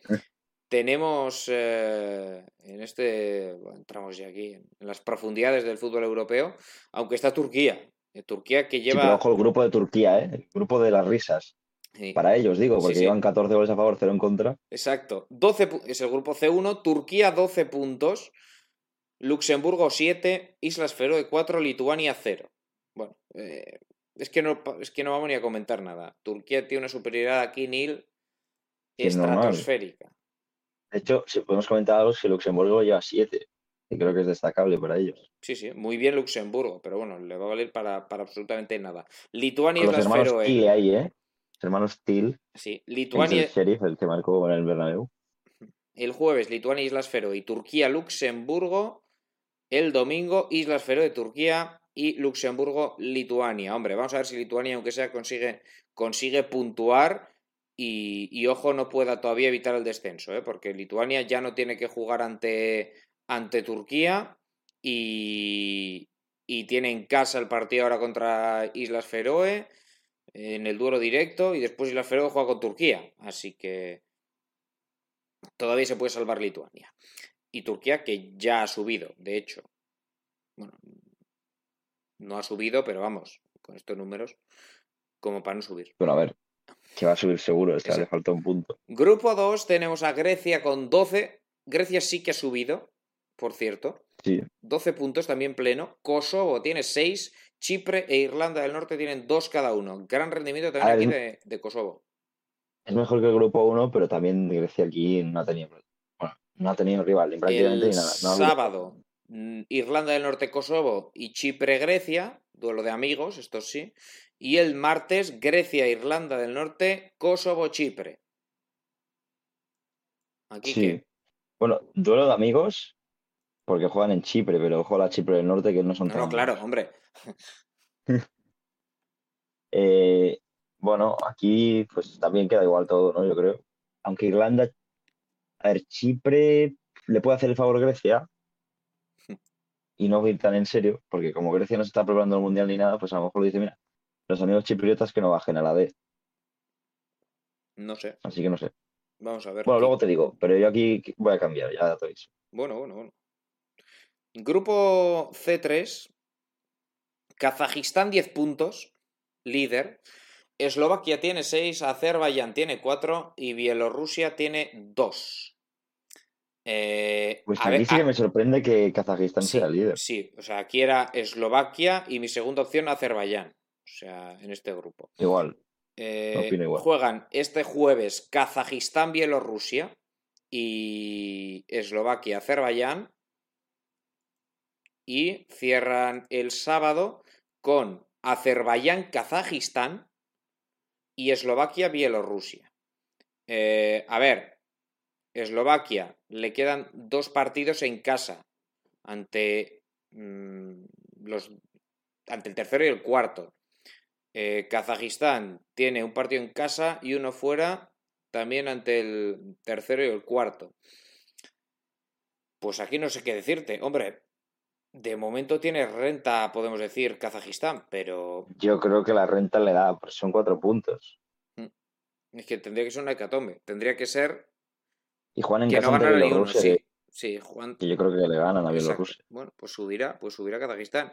Eh, y de hecho, probablemente este grupo pues también acabe así. O sea, porque no veo tampoco a, a Bielorrusia ganando a, Azerbaiyán. Además, ya no les queda duelo directo. El Average eh, Por cierto, Bielorrusia, Azerbaiyán, sí. Eh, no juega en Minsk, ¿no? O sea, no juega en Bielorrusia, ¿o sí? Pues no Por la sanción, digo. No creo. No, no tiene pinta, ¿no? No, no. No creo. Eso de que Lukashenko sea amigo de Putin no gusta. No gusta, no gusta. Eh, nos queda el grupo 4. Georgia 10 puntos, Macedonia del Norte 7, Bulgaria 3 y Gibraltar 1.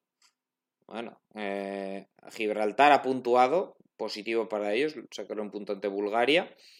Y, por arriba Georgia lidera por delante de Macedonia, que igual era la favorita, pero bueno, también tiene jugadores interesantes Georgia, empezando por Vicak Varaskelia, el eh, futbolista del Nápoles. No, no, Georgia tiene muy buen equipo. Y no es el único.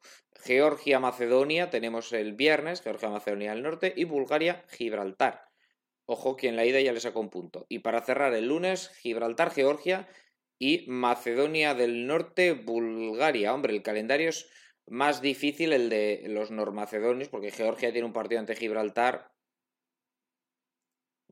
que si todo va normal, deberían ganar. A ver, tienen el duelo directo, pero claro. El Averas, el está 0-3. Le ganó 0-3. Eh, salvo sorpresa, Georgia subirá. Y Gibraltar, pues hombre, tiene el partido ante Bulgaria. Si les da por ganarlo, lo mismo dan la campanada, pero. Que Gibraltar este enlace ya me parece. Claro, sí, sí, es tremendo. tremendo. Tiene, mucho mérito esto, pero bueno. Eh, bueno, pues vamos a ponernos el gorro. A ver. cuando te voy a traer un gorro y te me lo voy a poner literal. Para hacerlo más, divertido. Eh, bueno, Turquía-Lituania, sin ninguna duda. Es que de hecho es casi matemático porque Turquía le saca 5 a Luxemburgo y Lituania está 4 por debajo de Islas Feroe. Eh, luego, Grecia e Irlanda del Norte. Creo que va a haber un favorcito griego a los chipriotas. Kazajistán, Bielorrusia y Georgia, Gibraltar. No he cambiado prácticamente nada. No, no has cambiado prácticamente nada. Yo, Neil, te voy a decir, si te parece, eh, suben Turquía, Grecia, Kazajistán, Georgia, los que están, bajan Islas Feroe, baja Chipre, baja Bielorrusia y baja Gibraltar. Aquí no creo que. Tal cual está, ¿no? Sí. Ese, no, he cambiado a Islas Feroe por Lituania. Ah, bueno. Bueno. Te por hecho claro que Lituania le gana a Islas Feroe y que luego en la última jornada Lituania puntúa. Exacto. Mm, bueno, a ver, tiene que jugar contra. Ah, no, contra Turquía ha jugado contra Luxemburgo. le queda jugar, o sea, no le queda jugar contra Turquía. Eso es lo que he tenido en cuenta. Eh, y vamos con la Liga D, que solo tiene dos grupos, siete equipos, los siete peores del mundo mundial, de Europa. De Europa. Eh, y tampoco son los siete peores, yo creo. Gibraltar podría estar aquí y Letonia más arriba. si están aquí es por algo, ¿eh? Sí, porque han bajado. Grupo 1 de 1, Letonia pleno, 12 puntos, Moldavia 7, Andorra 4, Liechtenstein 0. Bueno, notición lo de Andorra, que le ha ganado un partido y a, Liechtenstein y ha empatado otro con Moldavia. Próximo partido, además, se enfrentan ahora en esta, en esta quinta jornada eh, Andorra, eh, Andorra-Letonia y Moldavia-Liechtenstein. Esa es la última. Letonia, Moldavia, Liechtenstein, Andorra. Andorra, Letonia, Moldavia, Liechtenstein. Podrían hacer que el que bajara de aquí se tuviera que ir a jugar la Nations League de la Conca. Sí, sí, con Montserrat. Bueno, escucha, que esto no es ninguna broma, ¿eh? O sea, lo de Montserrat obviamente sí que es broma, pero sí que es cierto que se ha rumoreado con que metan equipos de Sudamérica en la Nations League y hagan aquí Sí. Las auténticas pachangas. Sí, sí. Bueno, eh, ¿qué te parece entonces eh, este grupo? Letonia a priori sin complicaciones. Todo igual, yo creo. Todo igual, sí, sí. La única duda que tengo es si Andorra juegan en, en Liechtenstein. Claro, juegan en yo creo que puede ganar. Y luego Liechtenstein juega con Moldavia. Bueno, veremos. Al menos si Liechtenstein Andorra, a, nivel no debe tener ni 10 victorias, ¿eh? Cualquier victoria. bueno, a ver, quizá tiene más de 10, pero siendo generosos. Para ellos ganar cualquier partido es histórico. Sí, sí. Eh, y por último, el grupo D2, tenemos solo tres equipos. Estonia 6 puntos, pero un partido menos. Malta 6 puntos y San Marino 0. Eh, Estonia le ganó 1-2 a Malta. Le ganó 1-2. Eh, próximos partidos, pues bueno, a Estonia le queda un partido con San Marino y a Malta le queda un partido con Estonia. O sea, a Estonia le quedan dos partidos, uno contra, uno contra San Marino y otro contra Malta. La clave está, a San Marino lo damos por descontado que lo gana, la clave está en si saber si Malta es capaz de ganar en Tallinn, que ni lo vemos complicado. Aunque bueno, el otro día había un jugador de Malta en el, Sí, no sé. en el Sanguiloa que me encantó. Te lo comenté, no me acordaba de su nombre, pero el número 10. bueno. A ver si lo encuentro. Voy a hacer el, esfuerzo. Sí, eh, Teuma, el media punta. Sí. Bueno, que está aquí en, el, por cierto, tengo aquí abierto, eh, está en el mejor 11 de la jornada 4 de la Liga D, de la Nations League. Ah, está mal que hagan 11 de la Liga D. Sí, sí. Está aquí con el portero de San Marino. Benedettini. ¿Cuántos le cayeron? ¿Esto dónde lo has encontrado? Solo uno. Eh, aquí en la aplicación que yo uso. No, no, pero. O sea, esto no, ese pasa los puntos estos que dan, sí, sí. Ah, esto será Sofascore, supongo. Sí, bueno, será la misma puntuación, no es Sofascore, pero bueno, pues lo mismo. En fin, eh, que suben Letonia y Estonia, ¿no? Sí. Sin sorpresa. Y colistas, pues Liechtenstein y San Marino, un poco más. Bueno, pues vamos a ir poniendo el punto final a esta prórroga, la primera de este tipo, la primera especial. Yo creo que ha ido todo más o menos, más o menos bien. Sí, bueno, se, ha ido un momento la cámara porque he hecho un cambio aquí que no debía hacer, pero por lo demás bien. Bueno, pues lo vamos a ir dejando aquí en Il Córdoba, como siempre, un placer. Nada, disfrutar del merecido descanso. Te olvidas del ojeador, ¿eh? Ah, el ojeador es la, la verdad, la Virgen. el del Logian. Nos vamos a Francia de nuevo, Logian. Sí, voy a ir rápido, me estoy quedando ya sin luz. A ver. Y no me apetece encender aquí la artificial. Eh, vamos con el jugador del Logian. Vamos a hablar de Tango Ouattara. Ouattara. Nacido en Ouagadougou. Nacido en Ouagadougou, capital de Burkina Faso. ¿Te apetecería ir a hacer un viaje a Ouagadougou? Ah, pues, hay más sitios en el mundo que igual me apetecen más que Ouagadougou. Sí, ¿no? Bueno, pues te voy a decir. Primero te voy a decir sus números para que entiendas por qué toca hablar de él. Ocho partidos en Lican. Bien. Cuatro goles, cinco asistencias en un Logian que es tercero. Eh, jugador fichado directamente de la Liga de Burkina Faso por los scouters del Logian, que deben, tener, deben ser tremendos para poder cazar talento aquí, porque lo traen en 2020 del Majestic. Y bueno, es un extremo rapidísimo de 1.77 del 2002. Juega en banda derecha normalmente a pierna natural siendo diestro. Y es que la selección también lleva unos números tremendos. Debutó el 30 de diciembre del 2021, hace nada, hace apenas un año, y lleva cuatro goles en nueve partidos. Yo creo que es carne de dar un salto en su carrera y fichar por un equipo de, mayor nivel en la Liga Francesa. Pues Así que recuerde, Dango Ouattara, extremo derecho diestro del 2002, de Burkina Faso. Ouattara, burkinés del 2002, extremo. Lo apuntamos, como todo lo que nos cuentas. Nil Córdoba, un placer y hasta la próxima. Nada, un placer y queda bien. Saludos. A cuidarse. Es todo por hoy. Gracias y nos vemos pronto.